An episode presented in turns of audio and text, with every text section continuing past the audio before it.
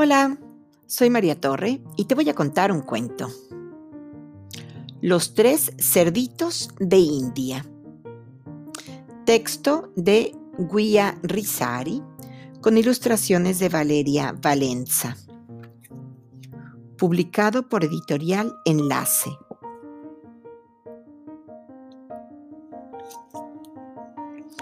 El lobo merodeaba en el espeso bosque. Los árboles eran tan altos y gruesos que apenas podía verse el cielo. El lobo estaba de pésimo humor. Hablaba solo y resoplaba, resoplaba, sacudiendo su cabeza oscura. No es posible, decía. Desde que hicieron aquella sosa historia, no puedo poner nada en mis dientes. Pateó una piedra y continuó. Los tres cerditos de aquí, los tres cerditos de allá. Qué buenos son, qué inteligentes son. Arrancó una flor y la mordió feroz. Gracias a ellos, todos han construido casas robustas y ningún animal confía en mí. Caminó un poco por el bosque y cuando se cansó, se apoyó en un tronco.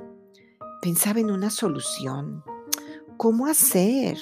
¿Qué comer? ¿Cómo convencerlos?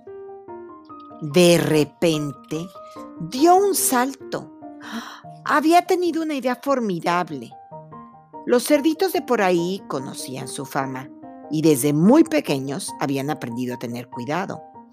Pero tal vez con los de otro país podría funcionar. Sí, sí, podría funcionar. Recordó entonces que al lado vivían tres cerditos de India.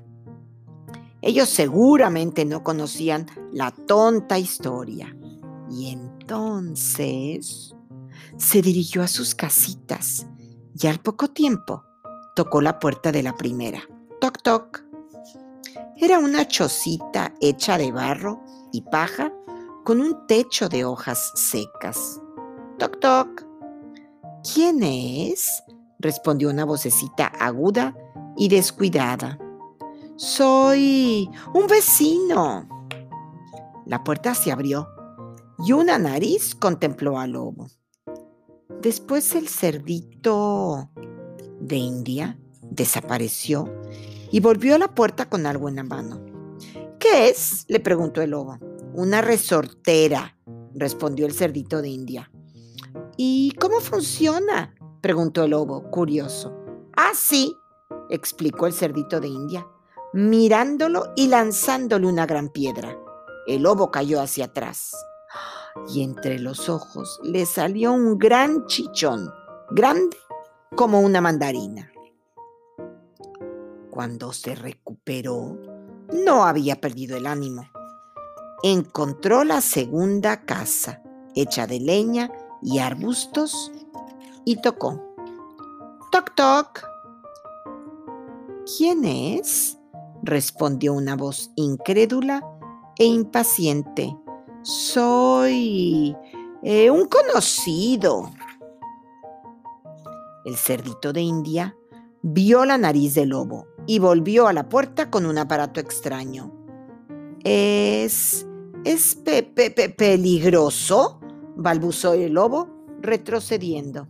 No, está cargado con pulgas, respondió el cerdito de India con una sonrisa. Y después disparó. El lobo se revolcó en la hierba, le dio una comezón irresistible. Se rascó con tanta fuerza que se arrancó trozos de pelo.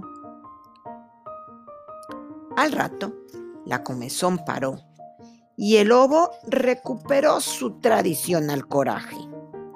Delante de él estaba la tercera casa, hecha de rocas y piedras. Ah, el lobo respiró y avanzó. Toc, toc. ¿Quién es? respondió una vocecita decidida y audaz. Soy un amigo, respondió el lobo. El cerdito de India apareció con un objeto extraño en la mano. ¡Oh, qué lindo bolso el que tienes! dijo, el lobo a manera de cumplido. No es un bolso, respondió el cerdito de India, irritado. Es una red. Y la lanzó hacia él, aprisionando al lobo. En ese momento, el cerdito de India llamó a sus hermanos con un silbido largo y moderado, y juntos comenzaron a amarrar al lobo. Después lo llevaron hacia unos cubos de pintura y pinceles. El lobo estaba aterrorizado, pero se atrevió a decir, ¿qué van a hacerme? Y para responderle, los cerditos de India sumergieron los pinceles en los cubos y pintaron al lobo.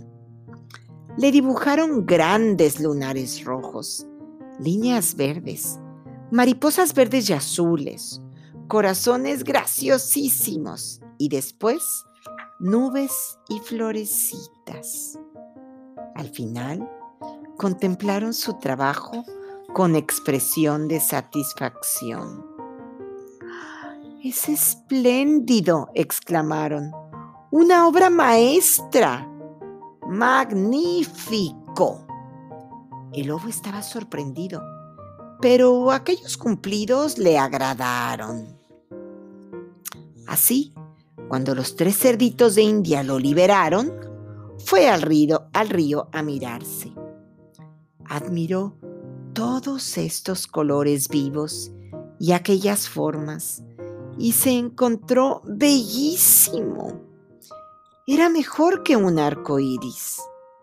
Era mejor que un prado florido. No le importaba lo que dirían en el bosque. Un lobo como él nunca había existido. Y colorín colorado, este cuento se ha acabado.